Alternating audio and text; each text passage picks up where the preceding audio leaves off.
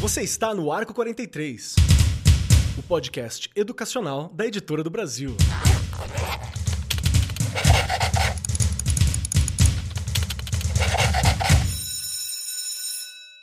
Saudações, saudações para você, meu amigo professor, minha amiga professora, para você que nos acompanha aqui no Arco 43 Podcast. Estamos aqui pronto para mais uma semana de muita informação, muita cultura, muito bate-papo, muita amizade também, porque eu já me sinto amigo de muitos ouvintes e sei que muitos de vocês se sentem próximo de nós também. Essa é a magia do podcast. O podcast é maravilhoso para criar esse tipo de relação, né? Esse tipo de impressão, que também é verdade em nossos corações. Sejam muito bem-vindos.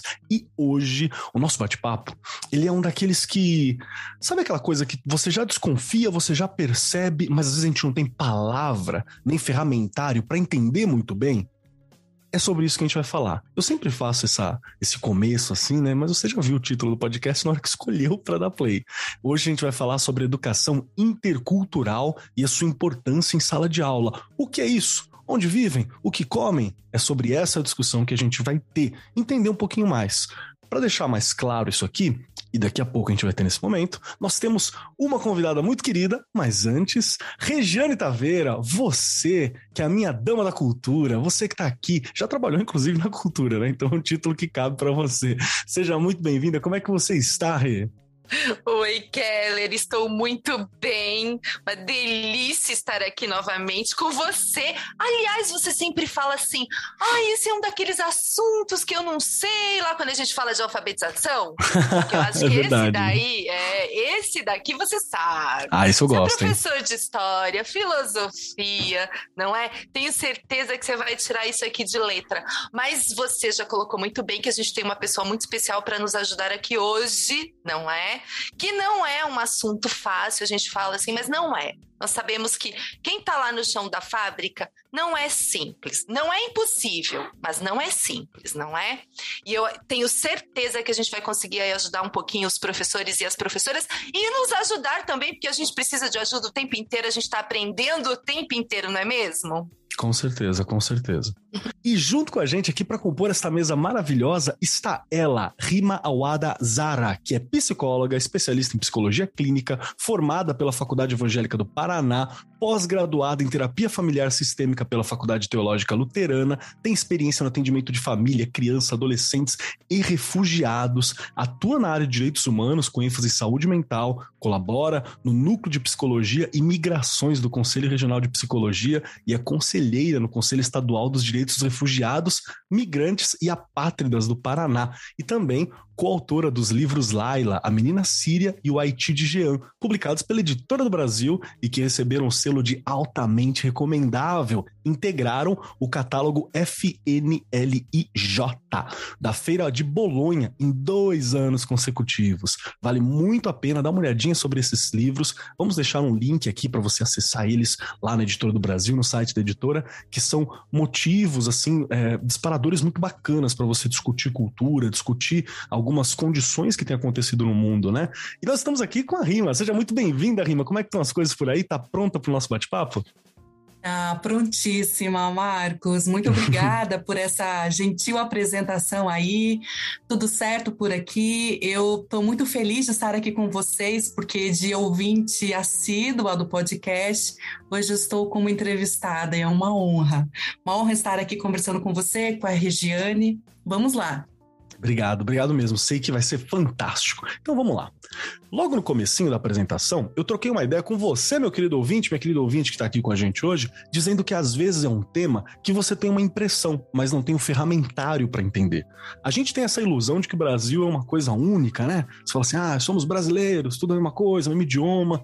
Então, não é bem assim não. O Brasil é um país multicultural, ele é gigantesco, o tamanho dele é continental, tem diversos biomas, diversas pessoas, gente do mundo inteiro, é extremamente plural e tem influência de muitas outras partes do planeta. Então é importante a gente conhecer todas as culturas que residem aqui. Né? E estão aqui com a gente, estão em sala de aula conosco. Às vezes você fala assim, ah, mas na minha cidade tem, tem gente de todo tipo, de toda forma, de todo lugar, em todos os lugares.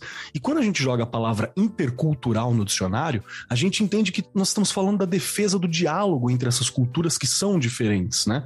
Com o objetivo de conhecer cada pessoa, suas regras, religiões, crenças e tudo mais que tem a ver com a sua cultura. E é sobre isso que a gente vai conversar hoje. Quando a gente tem que trazer isso para a sala de aula? Como a gente traz? A gente sabe trazer? E antes de começar, eu quero puxar uma questão, que esse é um tema que eu adoro, porque eu sempre fui fã de Star Trek. E Star Trek tem milhões de episódios falando sobre como lidar com culturas diferentes, como criar ponte de diálogo. É uma das coisas que eu acho mais bacana na ficção científica e é algo que eu vejo muito em sala de aula. E para começar, Regiane Taveira, se eu puxar uma questão agora, quantas culturas diferentes você tem no bairro da tua escola?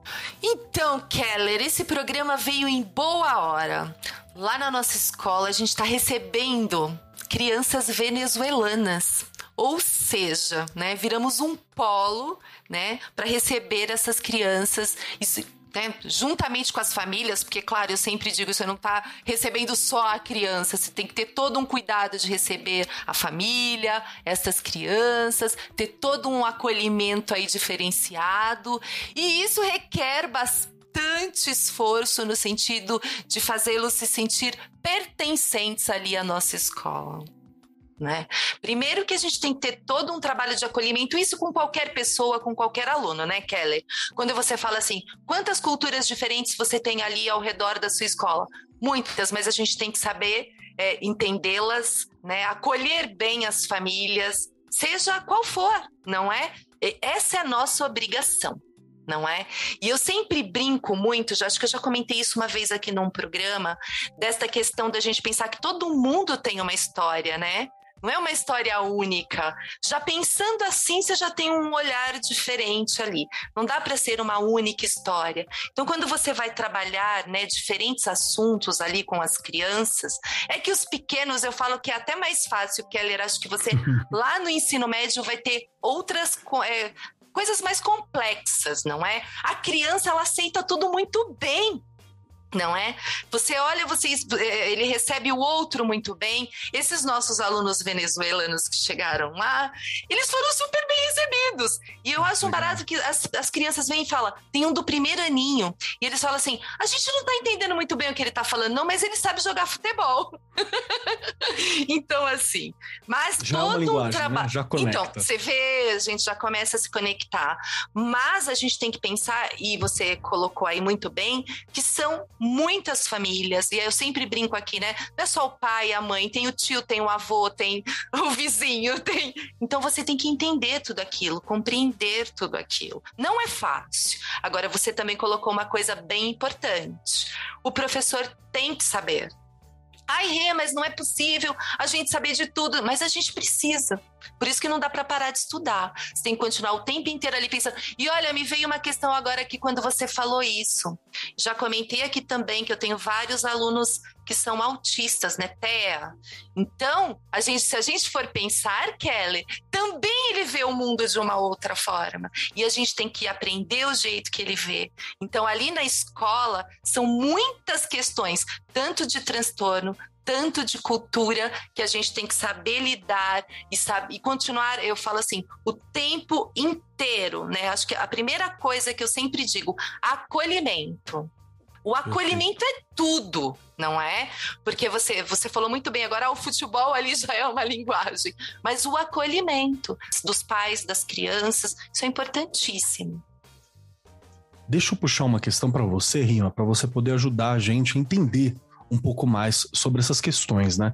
É, no caso da Rei, ela está lidando com migrantes que são da Venezuela, América Latina inteira, tem gente transitando pelo Brasil e do mundo inteiro. Aqui mesmo na região que eu tô, em Suzano, a gente tem uma forte comunidade japonesa, né, de descendentes, tem uma comunidade chinesa de imigrantes, de imigrantes que vieram para cá.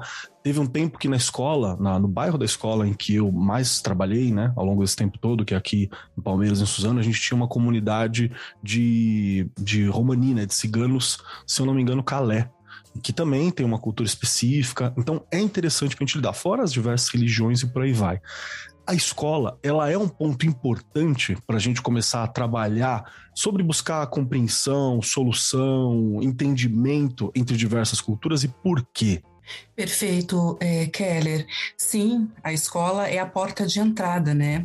E esse cenário ele tem sido muito frequente, ainda mais hoje, com tantos novos migrantes chegando, imigrantes de nacionalidades e culturas variadas. E, e eles vão entrar pela escola e, obviamente, que teremos conflitos também por conta disso lá.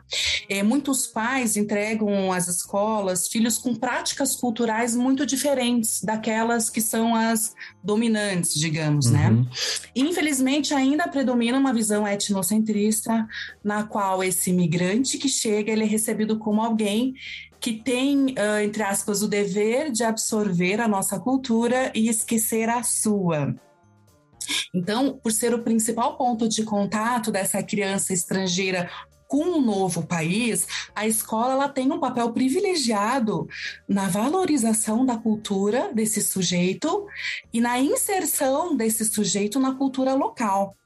Por isso, é, saber lidar com esse contato intercultural é algo fundamental. E o caminho possivelmente mais rico é aquele caminho que consegue integrar os elementos culturais dessa criança que aqui chega aos elementos da nova nação que está acolhendo essa criança.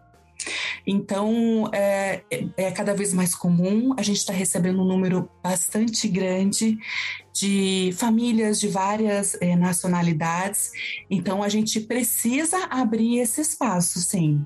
Acho que duas das abordagens são as mais, as mais costumeiras, né? Uma abordagem de tentar entender, mesmo que você não saiba, e pode acontecer com a gente que é professor, né? Porque, sei lá, vem gente de todo lugar do mundo e a gente não tem preparo, não conhece culturalmente.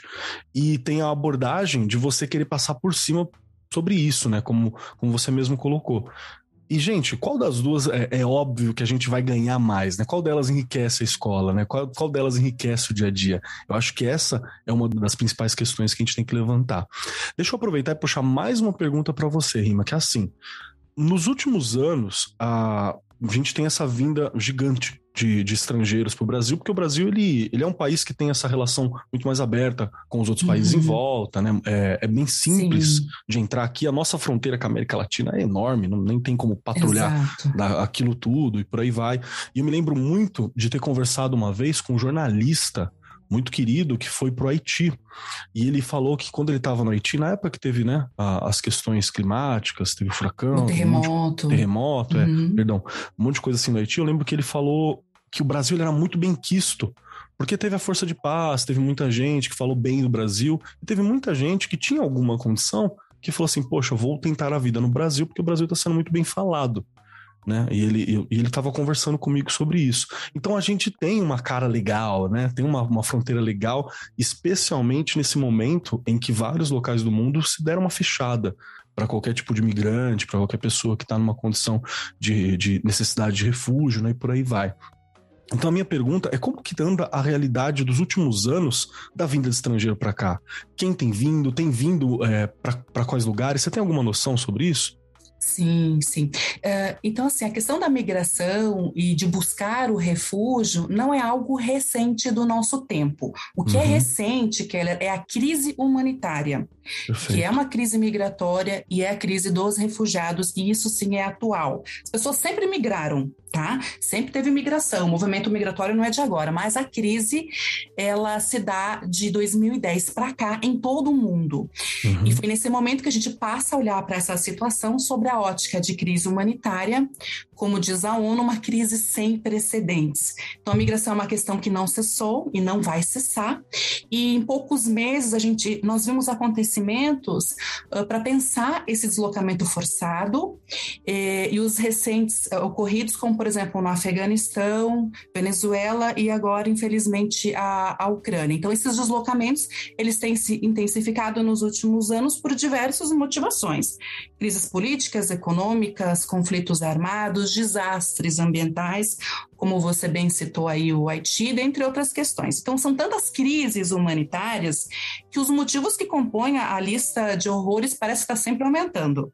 Verdade. Então, a gente está passando agora pela maior crise humanitária desde o final da Segunda Guerra Mundial. Então, a gente já passou os 82 é, milhões de pessoas uh, forçadas a se deslocar Então, temos um contingente é, de mais de 26 milhões de refugiados no mundo. E a gente fecha 2021 com três crises humanitárias que superaram a marca de 5 milhões é, Venezuela, Síria e Ucrânia, né? Que acabam, que vem se sobrepor a vários outros conflitos que não foram resolvidos.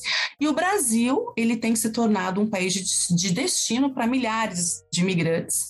E de acordo com dados aí da, da Polícia Federal, é mais de um milhão de pessoas ingressaram no Brasil aí nos últimos meses. E como você explicou também, é, o Brasil está numa região fronteiriça e ela acaba tendo uma maior responsabilidade com relação a isso também. Perfeito, perfeito. E agora eu quero puxar uma questão para você, Rê.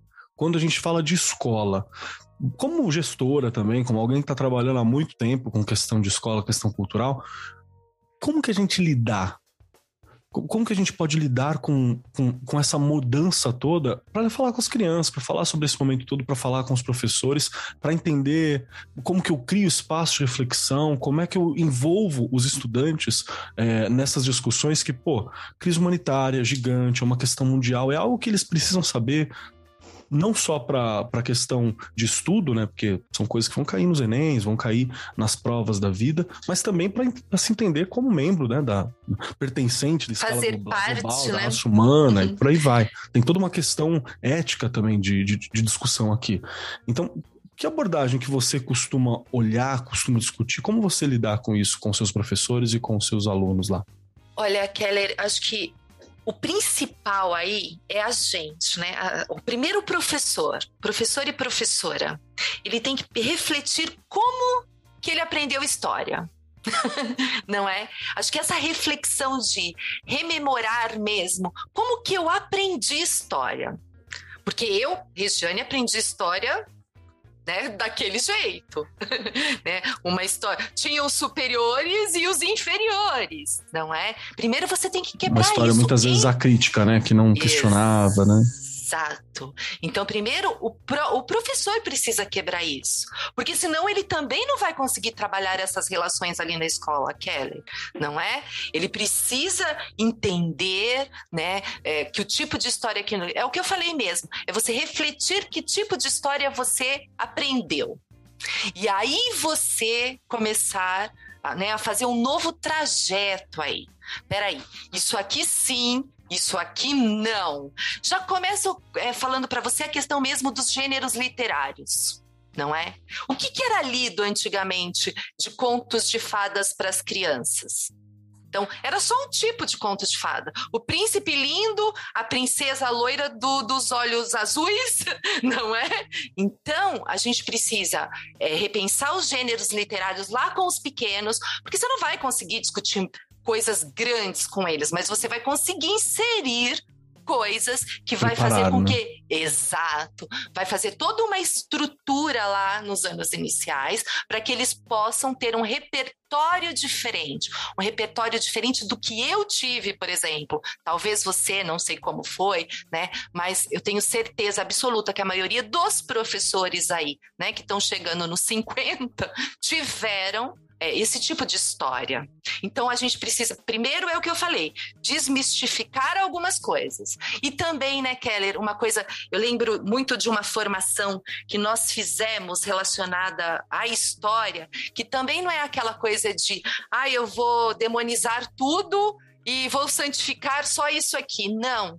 Também tem que ter esse equilíbrio.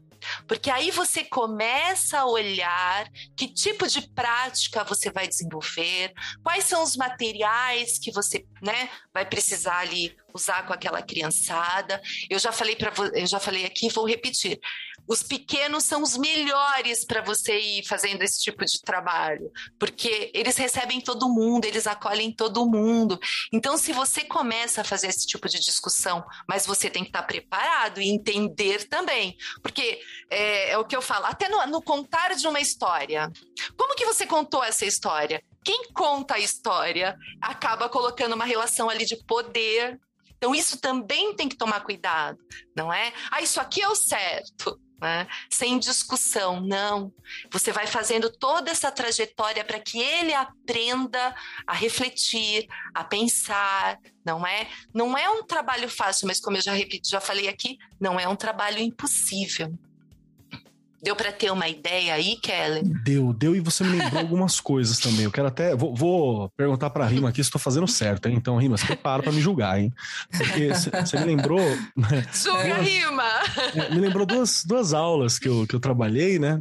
Uma delas foi foi com nono ano, se eu não me engano. A gente tinha acabado de falar de, de Segunda Guerra Mundial. Antes de entrar na, na, questão de Guerra Fria, eu comecei a conversar com ele justamente sobre a questão da, da, das multiculturas que a gente tem, né? Depois de falar da participação do Brasil na Segunda Guerra, na questão na, na Itália, que foi muito importante, e por aí vai. Aí eles começaram a levantar algumas questões do Brasil ter gente de todo tipo.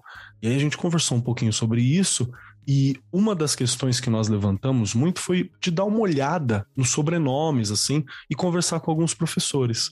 Então, entrava um professor, aí entrava um professor que ele tem traços, né, de japonês, nasceu aqui, mas os avós vieram de, de migração japonesa, tal, para Suzano, que é muito forte. E aí conversou um pouco com eles, perguntou que cultura, né, o que, que práticas culturais que mantinha. E aqui ainda tem várias festas e por aí vai. E aí vinha um outro que tem um sobrenome italiano, né? Gente falava assim que a avó, a bisa era italiana e veio né, durante a Segunda Guerra para cá. O Keller, que é o, o meu nome, ele é um sobrenome de origem judaica, né, que também tá, e a minha mãe ela tem um sobrenome de origem árabe também, então já dá uma discussão para a gente conversar sobre, né, que é o, o. Então a gente levantou um espaço para entender a, a, a, como nós somos diversos, né, como nós somos variados e tentamos e tentar levantar alguma prática algum costume que ficou, o que sobrou, o que se manteve. E aí depois fizemos uma pergunta de por que, que a gente perdeu outros costumes. Isso foi bem legal.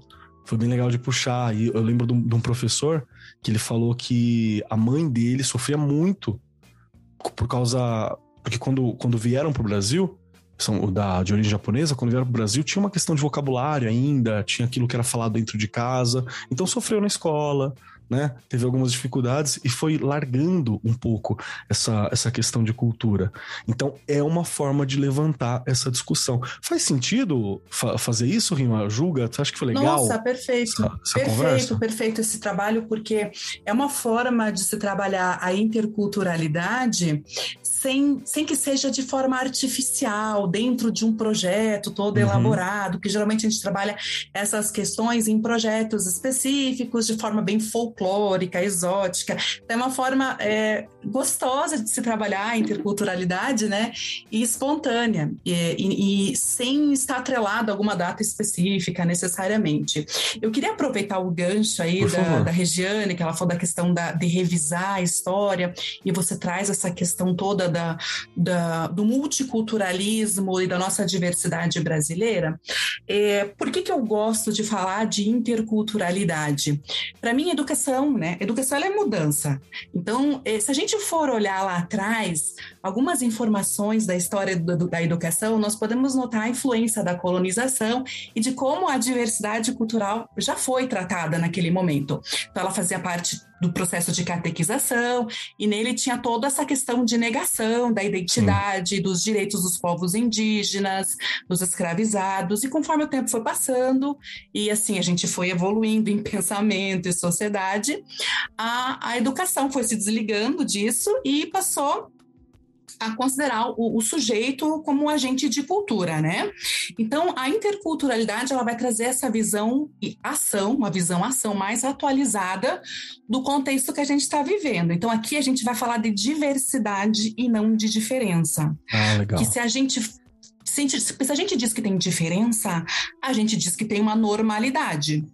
E a anormalidade aqui não é a prioridade. O que existe e o que é evidente é a diversidade. Isso sim, sempre teve e sempre vai ter. Diversidade de pensamento, de gênero, de cultura e por aí vai. Então, o interculturalismo vai enfatizar essa troca das culturas e subculturas que formam a, a história do nosso país. Porém, Porém, entretanto, todavia, A história humana, ela é cheia de exemplos de uma cultura querer avançar sobre a outra, a fim de destruí-la, de exterminá-la. E muito da nossa riqueza cultural foi perdida durante a história por causa dessa dominação destruidora de uma cultura sobre a outra. E a gente tem uma infinidade de passagens históricas que comprovam isso. A gente não precisa ir longe, a gente não precisa sair do nosso quintal. Uh, a nossa identidade brasileira ela sempre foi jogada de uma forma muito desleixada. O, o Brasil ainda não criou um pensamento brasileiro uma pedagogia intercultural a partir do, de todos os encontros e desencontros que formam o nosso país, nesse contato com a cultura europeia, indígena, africano. Então, a gente, nós aprendemos, inclusive, a não gostar de negros e indígenas, a rejeitá-los e colocá-los no rodapé da história, mas a gente aceita os 10% dos europeus, o tal complexo Verdade. de vira-lata. Aquilo que você falou, né? a, gente, a, a gente se vende, a gente tem uma imagem muito bonita, de fato, a gente se vende como um país hospitaleiro, bacana, que acolhe muito bem todo mundo, e não é bem assim. Então, é, os 10% dos europeus a gente recebe muito bem, e o nosso pensamento ele foi muito entorpecido ao longo da história. Então, é, mais adiante eu posso até colocar uns dados para vocês dessa diferença de tratamento, e isso vai aparecer na escola. Nossa, eu gostaria muito de, de, de, de, ver mais sobre isso, porque é, é, algo que a gente vê no dia a dia, né? Por exemplo, sei lá, eu ando pelo centro de São Paulo aqui e você encontra turista numa condição bem privilegiada, frequentando locais privilegiados e por aí, quando você tem turistas que estão falando inglês e tem uma, né, uma, uma, uma, uma cara de europeu, né, uma cara de, de, de, americano, assim, quando você vê desse jeito. Mas quando você encontra o, o a galera aqui venezuelana, né, Haiti, por aí vai, Sim. normalmente está se virando para trabalhar, né? Tá correndo Sim. no dia a dia no trabalho. Então tem uma forma de receber realmente distinta. Tem. E não só isso, é muito da fúria nacionalista que a gente está vivendo hoje, infelizmente, e da xenofobia que devasta o mundo, se baseia numa ideia que é oposta ao interculturalismo. Os, os, chamados nacionalistas, eles atacam tudo que é diferente deles. As culturas estrangeiras, inclusive, atacam todas as subculturas dentro da cultura deles. Eles uhum. querem dominar tudo internamente e externamente, né? Eles querem uma nação que, inclui, que inclua pessoas iguais a eles. Então, é, isso vai, vai contra né, o interculturalismo. É, por isso também é, eu, a gente buscou escrever para a juventude, é, e, deu essa volta da psicologia para a literatura, de se aproximar dessa geração para tentar construir um projeto intercultural e tentar entregar uma geração de pessoas é, com uma forma de pensar intercultural. Perfeito, perfeito. Eu, eu, eu, penso muito na, na questão indígena mesmo, né? Porque eu, eu, me lembro que teve muito professor. Você vai lembrar, Rê, quando a gente começou aquela discussão sobre as escolas indígenas aqui no estado de São Paulo e por aí vai. Eu me lembro de muito professor que ficava meio assim na formação, né? Falava, ah, mas por que, que tem que aprender o idioma deles também, né? Tem que ter inserção na sociedade plenamente. Lembra desse papo? Enquanto Sim. você tinha uma desvalorização total, né? Da, da cultura Sim. local e principalmente não se via o quanto a, a, cultura paulista, por exemplo, pegou, né? Vários dos pratos que você fala, prato típico paulista, na verdade, não, não é, né? Um prato não é. que você acabou não pegando é. e, e por aí vai. Escutando a rima falar agora, né? Aí você começa a pensar, tudo isso é um processo, na verdade, de humanização, né, Keller? É humanização, gente. Né? É você é, olhar, que eu, eu sempre falo, né? Somos semelhantes não é mais olhar, né? Porque antes olhava, nós somos diferentes. Não, somos semelhantes. É um processo de humanização. Você entender tudo isso, compreender tudo isso. Você falou desse curso que nós que começou, né, aqui na rede, e realmente um monte de gente falando, mas por que que eu preciso aprender isso? Né? e por que que eles precisam aprender quando chegam aqui? Acho que a Rima colocou muito bem, né? Por que que a gente tem que é, forçá-los a aprender algo que nem faz parte da cultura, não é? A gente também tem que aprender, que é o que eu falei lá no começo. Como é que a gente acolhe se a gente não sabe, se a gente não entende, se a gente não sabe nem como acolher, não é? Então, é, são muitas, mas ainda acho que ela também colocou muito bem, Keller e você, falta muito, né? Vamos olhar, francamente, Nossa, olhar para as escolas, não é? É muito bonito a gente falar, estou recebendo fulanos, estou recebendo. Mas ah, tem que ter todo um preparo, não é? Das pessoas que estão lá, é, você aprender, porque é o que eu falo. Ah, mas ele é, fala espanhol né? Não, não é só isso, não é? Não é só isso. Então são muitas coisas olhando para a escola que a gente precisa mudar, melhorar, porque senão a gente vai continuar. Eu já vi isso, e aí me mate aí quem quiser, que eu sempre brinco. É, eu já vi ser só mais um número. E não pode ser assim, não é? É um processo realmente de você fazer com que aquela criança se sinta parte daquilo, eu parte da, né, pertencente daquele lugar. Porque se for para ser mais um número, para dizer estamos recebendo, aí, por favor, né? Esse discurso não dá mais. Perfeito, perfeito. Eu, eu vou puxar uma, uma questão, Rima, para você também, como escritora. Acho que é legal para gente, a gente entender. A literatura é essa grande porta para a gente entender olhares, entender o mundo. Para você, como escritora, como autora daqui da Casa Editora do Brasil também, até que ponto, como você vê o poder dos livros e a gente tendo protagonistas que representam outros olhares, né, que representam os migrantes, que representam imigrantes, como que pode ajudar para a gente lidar para a gente atender essa, essas demandas interculturais que são questão realmente de sobrevivência, de construção de um país melhor, né? Não é nem uma, uma, uma questão de, ah, não, é para sala de aula, para escola, não. É uma questão de futuro mesmo que a gente está discutindo. E principalmente para não construir os famosos estereótipos que, que são, foram tão reforçados né, na, na mídia em geral, nos quadrinhos. Eu estava tendo essa conversa recentemente, o quanto você teve tem esse reforço de estereótipo por ser uma forma fácil de você entender algo, né? E muitas vezes errada. Então, qual que é o poder dos livros da narrativa? Assim, como você observa que isso pode ajudar e como que o professor pode utilizar isso também na sala de aula como ferramenta, tanto para os estudantes quanto para a formação dele mesmo, né? Sim, Keller. Veja, nós já estamos há oito anos trabalhando essa temática, porque é uma coleção, né? Mundo Sem Fronteiras. É uma vida, hein? É uma vida. É uma vida. Então a gente começou em 2015 com Laila, Jean. E agora em agosto será lançado uma Laika, já estou dando spoiler aí. E a gente fecha a coleção com a Palestina, que está aí, estamos trabalhando nela ainda, né? Então, nesses oito anos trabalhando com essa temática, fica muito evidente para nós que é possível conversar com os alunos em sala de aula sobre este tema que é potente e é possível oferecer espaço para reflexão e produção de sentido em torno dessa temática. Então, a gente acredita que esses leitores podem sim lidar com textos que não são fáceis, porque é um tema fraturante, né?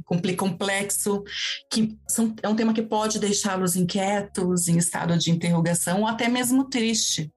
Mas a gente acredita que isso também é uma maneira de apostar nas aprendizagens sobre a, as ambiguidades da vida, não é mesmo? Então, é, a, gente, a gente, é, mais importante do que falar, ficar falando dos direitos dos migrantes, da importância de acolher, a gente precisa pôr isso em prática. Isso é possível na literatura e na vida. Então, a gente consegue fazer trabalho via literatura. É, porque, principalmente para as famílias com filhos, a escola é um espaço de referência fundamental. E a chegada a um novo país pode ganhar outros contornos se as famílias e os alunos forem bem recebidos na instituição escolar. E então, na prática, a gente percebe que às vezes o acolhimento ainda é um desafio. Então, a gente tem exemplos, sim, de exclusão, racismo e negação desse diferente. Então, por isso também a gente procurou aprofundar nesse tema que é amplamente veiculado, né, na comunicação da atualidade, mas para além daquelas imagens simplistas de corpos mortos estendidos no chão. Então, é, a gente, é, por meio da literatura infantil, a gente quis operar uma abertura aí para a diferença, que, que não significasse apenas o reconhecimento de que no nosso país existem muitas línguas, culturas, histórias, memórias de estudo, a gente já sabe. Mas a gente queria trabalhar direitos básicos ninguém pode tirar o nosso direito de se deslocar, de querer recomeçar a vida em qualquer lugar, entendeu? O direito à integridade física, à segurança, à dignidade. Então, é, é, é muito mais do que apenas falar da diversidade. A gente está falando de direito à vida. Então, quando o Aylan, o menino Aylan, né, ele deu nome, imagem à crise humanitária, né? Então, a gente depois veio com Laila, Gia, tantas outras crianças que nos fazem interrogar essa atualidade da guerra, né? Por que, que a gente eh, quis trabalhar com crianças? Porque a metade dessas 100 milhões de deslocados são de crianças e eles são a ponta mais sensível das migrações não é mesmo? Uhum. Uh, então, e assim, se você for parar para pensar, eh, não te, as crianças elas veem essa questão da migração perto de suas casas, nas escolas, muitos pod, poderão ter colegas e amigos migrantes. Se existe uma criança em casa hoje que assiste a qualquer jornal, ou entra em qualquer rede social, provavelmente já viu aquela imagem de barcos cheios de gente fugindo de seus países e se perguntou por quê. O mesmo na escola. Sempre né, vai, pode ser que ele encontre um colega que veio de uma outra parte do mundo, tem um sotaque diferente, etc.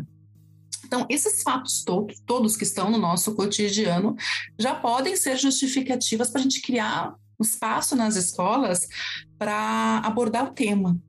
Então, é, quando a gente iniciou o projeto, a gente percebeu quanto era necessário aprofundar o tema é, de forma crítica, com representatividade de protagonistas de várias regiões do mundo e culturas. É, por exemplo, a gente fez questão de colocar personagens árabes, por exemplo, em Laila, a gente fala de islamismo, de personagem árabe. Tem trechos no livro com a escrita árabe. Ai, né? que legal. É, no Haiti Jean, a gente fala do creole haitiano, então também fala da linguagem, da cultura haitiana. Uh, o do Congo, que será lançado em breve, a gente fala da, da, do Swahili, né? E de toda a questão da cultura dos congoleses, enfim. Então a gente fez questão de colocá-los como protagonistas, porque até então uh, a presença desse, desses personagens é, sempre esteve, na verdade, permeada por olhares colonialistas, racistas, preconceituosos.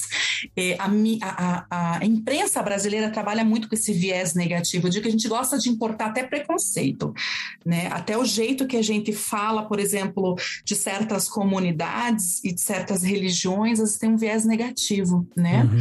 Então, a, a forma como a gente fala dos muçulmanos e dos árabes, né? Então, um, porque é muito custoso para nós nos colocar no lugar do outro de forma espontânea, fazer empatia. A empatia não é assim natural. É, e não é simples. exercitada, né? Não é simples, mas se a gente pega um livro e lê e se identifica com a história ou cria algum vínculo ali, se coloca no lugar do personagem, fica mais fácil. Porque toda essa experiência humana, esses sentimentos que nos qualificam, eles estão na literatura. Entende? Então, de alguma forma, é, é no afeto que a gente se reconhece, é o nosso denominador comum.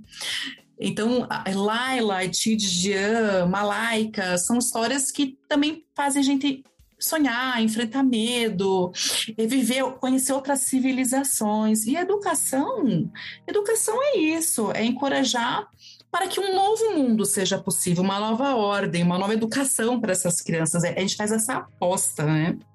Então, nessas crianças e nesses leitores, por isso que a gente foi via literatura também, para chegar nesse público. Olha que bacana, cara. Eu Perfeito, fico muito. Né? Eu, eu, como é que você se sente? Porque eu sinto muito feliz saber que, que hoje a gente tem tanto, tanto material disponível, gente, né? Gente, eu tava como, pensando, eu tava pensando lidar, nisso. Né?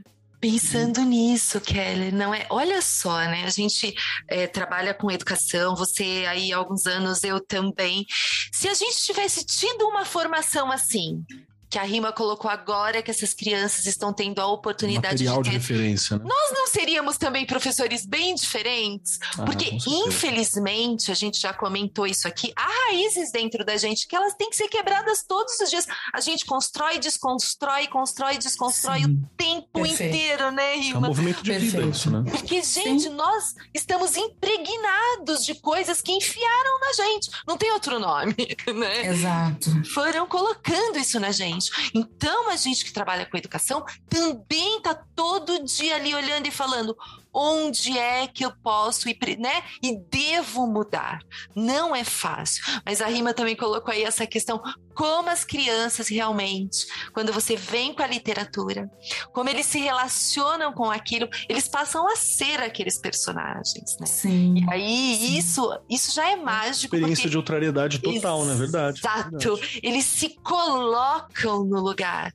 Gente, não tem coisa melhor este é o processo de ensino e aprendizagem, não é? É você se colocar no lugar do outro, que não é fácil também, né? Sim. né? A Rima colocou aí a questão da empatia, isso daí é no dia a dia que a gente vai ensinando, né? Que você vai introduzindo coisas ali, porque a gente também já comentou aqui, Keller, a gente que trabalha na periferia, a gente não tem a família o tempo inteiro com a gente, a gente não também tem. não tem como cobrar isso deles, eles estão ganhando pão aí, não é? Então a escola ela tem a obrigação de fazer algumas coisas que muita gente diz: "Ah, mas isso é da família". Eu já falei que eu já cortei essa frase, né? Há muito tempo, né? Não, isso aqui faz parte da escola, porque se ele não tem lá, a gente tem obrigação de fazer aqui. Perfeito, perfeito. Eu, eu, eu queria puxar um momento, a gente já tá quase dando o nosso horário, mas eu queria puxar um momento de, de, de exercício, assim. Vem, vem comigo, rei, vem comigo, rima, assim, tipo, pra gente entender lá. a proposta. Bora lá. tá, vamos lá. Sou eu, professor, professor Marcos Keller, entrei agora na, na sala, uma sala de fundamental, fundamental 2. E eu sei, eu sei que em algum local da escola, né, eu tenho alunos que entram nessa, nessa questão de serem de outras culturas, né? E eu gostaria de propor, de entender, uma, de trabalhar com, com a questão da intercultural ali. Qual que seria o primeiro movimento para eu fazer? Não necessariamente, não precisa ser em sala de aula, acho que talvez, sei lá, buscar uma informação, ouvir esse podcast, dividir com os colegas. Eu, eu preciso, eu sei que em algum momento eu preciso tentar conhecer melhor esses estudantes também. Rima, como que eu posso fazer isso de uma maneira que não seja invasiva? Uh, qual seria a postura? É uma, uma reunião de professores? É a direção fazer um trabalho? Como você acha que seria uma abordagem ideal para mim, para mim começar a lidar com uhum. essas questões? Uhum. Keller, eu vou responder a sua pergunta com ações reais que aconteceram ah, em escolas Brasil afora. Por favor. Com relação a migrantes. Então, quando a gente fala de migrantes, eu vou citar esses trabalhos muito interessantes de acolhida feita aos alunos migrantes, em escolas públicas, inclusive, aqui do Brasil. Então, nós tivemos escolas, por exemplo, que criaram uma comissão para recepcionar os alunos estrangeiros no primeiro dia de aula. Nossa, simples e fantástico, perfeito. Explicar nós tivemos que é. escolas que fizeram questão de colocar todas as línguas faladas na escola na comunicação escrita, por exemplo, com placas de identificação nos espaços, incluindo todas as línguas. Em algumas escolas tinham mais de quatro pois eles colocaram placas, por exemplo, sabiam que estavam recebendo alunos venezuelanos, sírios, haitianos, aí tinha em árabe, tinha em espanhol, tinha em creole ou francês. Veja que sonho, isso foi real. Nós tivemos escolas e professores que partiram do diálogo com as famílias para entender melhor os dilemas enfrentados pelos alunos no ambiente escolar. Por exemplo, alunos que tinham alguma questão com adaptação, enfim, né? Quais então veja, né? Isso, então são todos exemplos que de alguma forma valorizam e humanizam a diversidade para além de datas específicas. Porque como eu falei, geralmente os alunos são lembrados em festas, apresentações típicas. Então a gente tem que cuidar um pouco até para não expor é, e tratar esses tá alunos como uma atração exótica. Também, né? Exato, é. É. Ah, eles são exóticos, né? Então a gente pode ir além dessa exploração dos estereótipos estereótipos culturais estrangeiros. Então, por isso que eu falo bastante dessa questão. É, e assim, a gente fala muito do que a escola tem que fazer, do que o professor tem que fazer, e a gente sente uma falta gigantesca de uma política pública de inclusão que seja direcionada ao interculturalismo. Porque quem vai preparar esses professores, entende? Verdade. Então, a gente precisa de uma política pública que trabalhe de forma intercultural. A gente já percebeu algumas, é, alguns projetos brotando aí, junto em parceria com, com a Acnur, que é a Agência da ONU para Refugiados, que inclusive é a nossa parceira nos livros. Mas, assim, é um caminho, a gente tem que ir avançando, né? É um trabalho de formiguinha. A, a Rê tá aqui é. com a gente, né? A Rê sempre fala, fala, legal, a gente tem que fazer, mas tem que buscar a política pública, porque não Sim. dá pra gente ficar só se virando é. também. O né, some lá é. de cima tem que se mexer. É, verdade. e, e, uma coisa que você pode até, quando fala política pública, às vezes a gente pensa uma coisa a nível lá, governamental, né? A nível federal. Mas se você percebe uma grande comunidade no teu bairro, cadê aquele vereador, né? Cadê a galera uhum. da, da, da, da, cidade para você trocar uma ideia também, que é num, num campo um pouco mais próximo? E, e, esse do das placas, olha que coisa simples, mas você oferece para quem tá chegando é. pontos de referência, né? Algo, algo meu para ver ali. Eu não, não tô no local completamente alienígena quando você chega e você coloca Exato. nomes. Fora que você trabalha, né? Sei lá, tem aula de inglês na escola, não tem? Então, se tiver também inglês ali pois do lado, é. põe inglês, põe francês, põe creole. A diferença entre o creole haitiano e o francês, tá, gente? Bora tem, prestar tem. atenção nisso aí. Né? e, e, colocar em volta, né? É, é muito simples isso, é uma coisa que simples. você vai gastar um dia para fazer isso na escola inteira, né? E assim, Keller, só queria fazer uma observação. A gente tá. Você falou assim, né? Como é que a gente recebe esses alunos? Qual a melhor forma, tudo mais? Eu gostaria de fazer uma observação aqui. A gente fala muito dos que chegam. É, mas eu gostaria de ressaltar os que saem do Brasil. A gente tem muito mais brasileiro fora do que estrangeiros no Brasil. Três para um, temos 3 milhões de brasileiros fora para um milhão de estrangeiros aqui. Eu não sei se você acompanhou um pouco a polêmica dos brasileiros em Portugal e toda a questão da xenofobia. Sim. Então a gente tem que pensar nisso também, entende? Como que a gente quer ser recebido lá fora? E como que a gente vai receber os que aqui chegam? Então, é mais complexo, né? O buraco é, é mais fundo. É, no fim, construir um espaço assim para o estudante para todos os estudantes, você está tanto recebendo bem quanto explicando como se portar, como agir e, e quais são as situações ideais para quem vai para fora também, né? Tem Exato. muitos amigos que, dada a situação do Brasil atual, foram foram para fora. Tem uma amiga que, inclusive, Débora, aquele abraço para você, que deve estar tá ouvindo a gente, tá em Portugal também nesse momento, e ela chegou a comentar que, que tem muitos locais que você é bem recebido, mas tem locais que você vai que você sente uma diferença, né? Você sente, sente que não, não, não, tá, não tá tão simples, dado também a quantidade de pessoas que estão em Portugal, Alemanha também. É, uhum. É, Inglaterra, depois que teve o Brexit, então foi bem complicado, a galera ficou bastante assustada. Então, é real mesmo, a gente também trabalhando essas questões, você está preparando os nossos também que estão indo para lá, né? Para lidar. Uhum. Muito bom, muito bem lembrado. Exato, para lutar por um tratamento digno em qualquer lugar que seja, né? Perfeito, perfeito. Olha, a gente já tá quase dando tempo, já estamos quase dando tempo, voa muito, mas eu preciso fazer uma última pergunta para você, Rima, que, que, que, tem a ver com isso. Como é que eu sei isso é pro, pro professor, eu sei que isso é uma dúvida real que tem. Porque acontece, mesmo quando você não está recebendo nenhum, nenhum migrante específico, isso acontece muito. Como que eu percebo se eu estou lidando com uma situação de bullying, né? De uma briga, briga entre a molecada. A molecada brigou. Aí tá tirando uma com a cara do outro, que às vezes acontece na adolescência, na juventude. Mas como é que o professor ajuda a identificar se é uma prática de uma, uma brincadeira, se é um bullying, como aconteceria com qualquer um, ou se eu estou falando de racismo, de apagamento, de xenofobia? Como é que eu distingo isso na escola? Tem alguma dica? Tem alguma forma fácil de fazer isso? É, o que, que acontece, Keller? É, principalmente quando a gente fala uh, de, de estrangeiros, que a gente tem que se atentar é se o grupo antigo, esses alunos que já estavam nessa escola, estão com algum estranhamento com relação a esse novo que está chegando. Se eles, se eles estão estranhando né, esse novo, provavelmente é um caso de xenofobia. Estranhamento no sentido de ele é muito diferente do que eu sou, da minha realidade, da minha cultura. Porque hum, a gente tem um imaginário, né? A chegada de imigrantes da Europa foi onde começou a consolidar, a construir todo a construção do imaginário migratório brasileiro, né? Do branco, civilizado, europeu. E o que a gente percebe hoje é que há uma mudança no perfil do refugiado. Então, hoje a gente tem árabe, negro, latino-americano, muçulmano, enfim.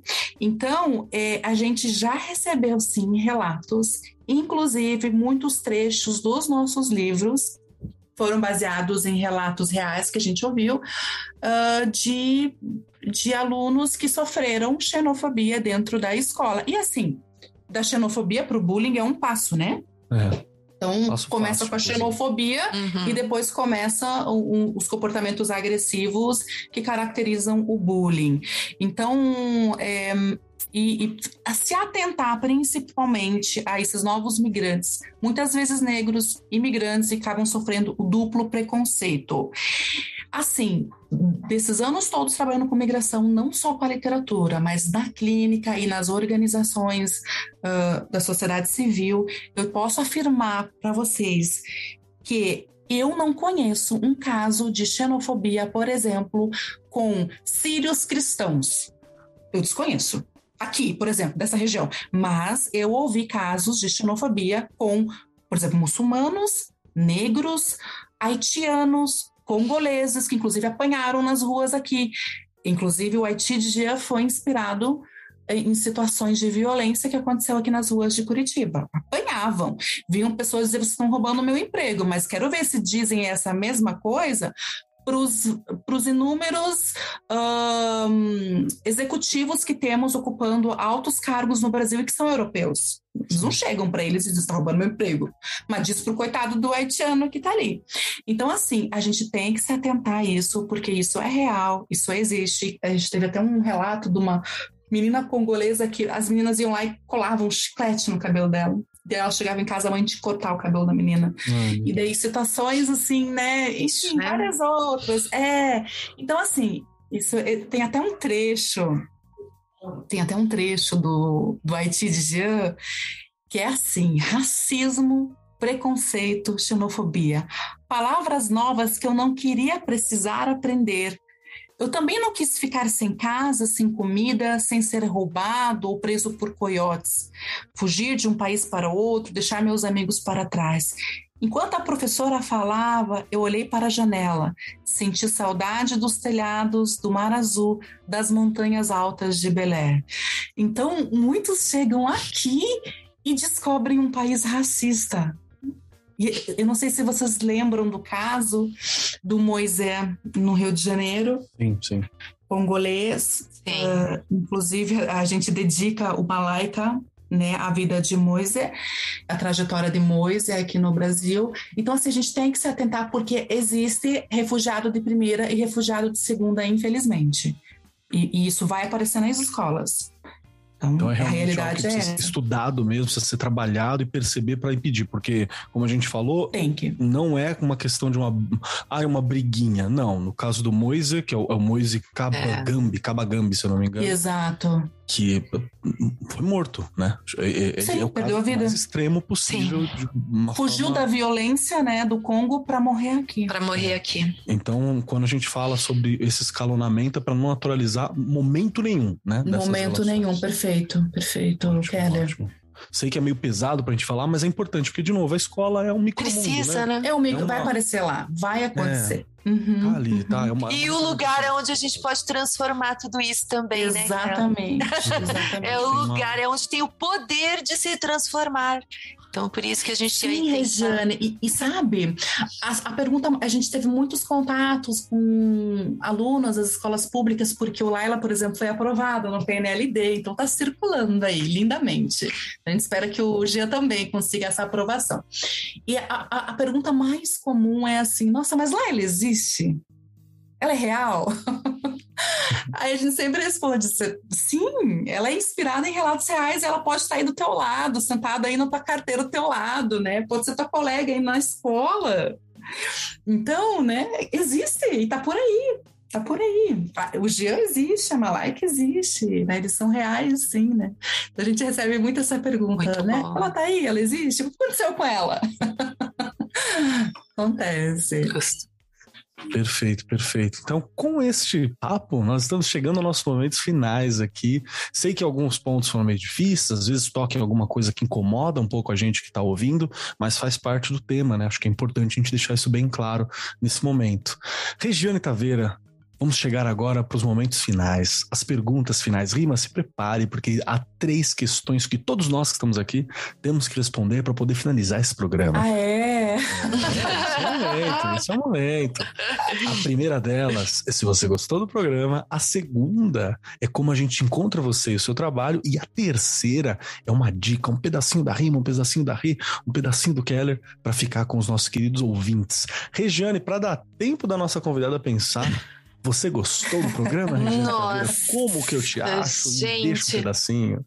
Eu tô querendo mais. Pode ter mais? que delícia, não é? E quantas questões a gente fica aqui, fica borbulhando na cabeça da gente, não Sim, é? por isso que a gente alterou, alterou esse roteiro trocentas vezes. É. Que delícia! Surge, né? Ah, é tanta Surge. coisa, vai surgir tantas questões, exato, são, exato. São muitas, eu amei o programa, eu acho que a gente precisa continuar nessa linha, viu, Rima? A gente precisa sim, continuar. Estou à disposição, tem que voltar, querida. Tem que Vamos voltar. Sim. E, bom, vocês me encontram aqui no Arco 43, estou lá no Instagram, no Facebook e brinco, e como sempre, né, como eu sempre brinco, lá no chão da fábrica, lá na escola. Eu tinha pensado numa série de coisas para falar aqui, para indicar, para, enfim, porque tem muita coisa para indicar. Tem. Não é? Muita. Mas uma coisa ficou me chamando a atenção o tempo inteiro, tanto na sua fala, Keller, quanto na da rima, não é? Que, e eu também acho que comentei ali um pouco sobre essa questão da gente sempre compreender que não existe uma história única. Só assim a gente consegue mudar aí as nossas convicções, não é? E nos libertarmos de concepções que enfiaram na gente. Esse acho que é o primeiro passo. Essa frase eu escrevi aqui durante as falas de vocês, porque eu acho que é isso mesmo. A gente está impregnado de coisas que a gente precisa se libertar para conseguir fazer o nosso trabalho lá na escola. A Rima já colocou aqui a coleção dela e vai ficar aí super indicadíssima, não é? Acho que é, um, para você trabalhar com criança, é excelente, dá para você fazer um trajeto muito bom aí, mudar bastante coisa, mas fica aqui uma dica também para quem quer estudar um pouquinho mais, né? A gente tem lá a Chimamanda. Eu gosto muito dela.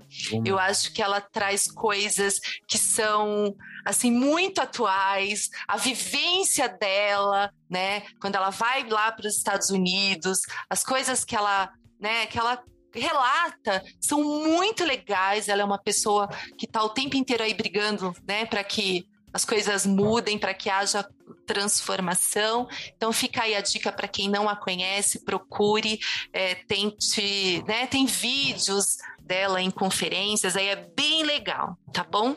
Acho que eu falei demais, indiquei coisa demais, enfim, adorei. Tá, mas é que se tiver muita coisa boa para indicar, tá tudo bem, né? Muito obrigado, obrigado por ter esse tempo aqui com a gente, por estar tá trazendo essas questões, pela tua vivência, que é sempre muito importante, viu, Rê? Obrigado. Obrigada eu. Rima, sua vez, minha querida. Três questões para você. A primeira, se você gostou do nosso programa. A segunda, como a gente encontra você e mais do seu trabalho. Como a gente encontra os livros, por exemplo, para trabalhar com os nossos estudantes. E por fim, indicação, um pedacinho da rima para gente. E Keller, Regiane, uh, adorei, adorei mesmo. Dizem que quando passa rápido é porque estava muito bom. Eu nem senti passar essa hora. Então, mais uma vez, eu agradeço o convite de participar aqui e aproveito também para parabenizar vocês, uh, que fazem um trabalho muito sensível de contribuição no diálogo. E, sobretudo, agradeço vocês por abordarem a questão da mobilidade humana e as suas interfaces com a educação. Então, eu me sinto muito honrada pelo convite, deixo as portas abertas tá? O que vocês precisarem, contem comigo. Eu estou nas redes sociais, Instagram, Facebook, como Rima Awada Zahra. E, os nossos livros, eles a gente pode encontrar em várias plataformas, inclusive em formato e-book. Então é bem tranquilo de achar, desde o site da Editora do Brasil e outras plataformas, né? E é isso, queridos. Valeu, Keller, valeu, Regiane e toda a equipe aí nos bastidores do podcast. É uma galera aqui atrás com a gente. É uma galera, eu vi e eu fiquei ouvindo. muito bom, muito bom. Irmão, muito obrigado pelo teu tempo, por trazer aqui, por todas essas discussões, pelo teu olhar, pelo olhar compassivo, pelo olhar da educação. Muito obrigado mesmo. Espero que a gente tenha outras oportunidades de discutir essas questões que são tão importantes para o futuro que a gente quer construir. Sim. Obrigado, viu? E chegando agora a minha vez, vamos lá. Primeiro que eu adorei o programa, é um tema que, que a gente precisa se educar mais, nós precisamos compreender mais, é um tema que eu gosto, é, é uma postura, vou até melhorar, é uma postura que eu, que eu defendo muito, mas muitas vezes falta pra gente ferramental para trabalhar bem essa postura. Então acho que esse programa ele vem para dar algumas ferramentas também, algumas indicações. Então adorei, obrigado demais por essa conversa. A editora do Brasil, aqui, a galera do Ar 43, tá de parabéns por trazer, por deixar, por ajudar a propor esses temas aqui que são tão importantes. É, quem quiser me encontrar por aí, arroba Marcos Keller na maioria dos lugares. No Instagram está lá Cobold Keller. E eu, de novo, Instagram pessoal, gente. É foto do meu gato, o que, que eu tô comendo e pra onde que eu fui, né? Não vai lá procurar conteúdos profundos de educação, que não é, não é por aí que a gente tem. E a minha indicação hoje, eu vou roubar de leve e eu vou indicar duas coisas. Já faz tempo que eu tô indicando duas coisas, né? Eu tô vendo, tô olhando para mim mesmo quebrando as regras. A primeira delas é um quadrinhos muito bacana que não é para a, o, o Fundamental 2, assim. Talvez você consiga trabalhar no ensino médio alguns pontos, mas ele é bem grande. É perfeito para professor que é o Persépolis. Persépolis é um quadrinho escrito pela Marjane Satrapi, que fala sobre a questão da Revolução do Chá, pós-Revolução Islâmica. É maravilhoso e especificamente vai bater muito que ele é dividido em duas partes, né? Você tem um quadrinho único, ele é bem grandão, mas a história é dividida em duas partes. A primeira falando da infância da Marjane é, lá no Irã, todas as, todas as questões envolvendo isso, o começo do processo de guerra, né? Até o momento em que ela perde uma amiga na, na, na própria rua e, e, aí ela começa a agir contra o, o, o, governo iraniano daquele momento e os pais dela mandam ela para a Europa e fala assim não vai para a Europa porque aqui não, não tá dando para você. E aí na a segunda parte é mostrando ela como alguém num novo mundo, né? Ela vai para Viena e ela tem dificuldade com o idioma e como que é a vivência dela ali. É maravilhoso e é muito legal para a gente entender um pouco dessas questões todas. E a outra é uma série de programas que eu quero indicar, que foi feito pelo meu querido Ivan Mizanzu, que é um amigo muito querido do rolê de podcast, há muito tempo grava, que é o Projeto Humanos, o Coração do Mundo. Foi a segunda temporada do Projeto Humanos, que ele são 14 episódios, se eu não me engano, onde ele fala sobre brasileiros e refugiados que se envolveram nos conflitos do Oriente Médio desde o 11 de setembro. Especificamente, eu aconselho o primeiro episódio, que chama O Peso do Véu, que ele vai falar um pouquinho sobre é, a, a, a, o olhar né, que, que o Brasil teve sobre especificamente a mulher é, muçulmana e é, e é bem legal você ver a, a reflexão, como a gente tá cheio de preconceito. E eu queria indicar também o episódio 10, que é sobre ser refugiado. É bem legal para dar uma olhada. Então fica a dica aí, tá aqui no, no, no post, né? O link para vocês darem uma olhadinha. Vale muito a pena você procurar. Segunda temporada do Projeto Humanos. No mais, Fantástico esse programa. Muito obrigado, Rê. Muito obrigado, Rima. Muito obrigado, equipe. Muito obrigado a você que nos oferece o seu ouvidinho todas as semanas para estar aqui conversando com a gente, trabalhando. Muito obrigado para você, coordenador, diretor, gestor, que trabalha os podcasts nos seus grupos, que trabalha os podcasts com os seus professores, que levanta as reflexões. Isso é muito bacana. A gente fica muito feliz com isso, tá bom? Mas, muito obrigado eu sou Marcos Keller e até semana que vem.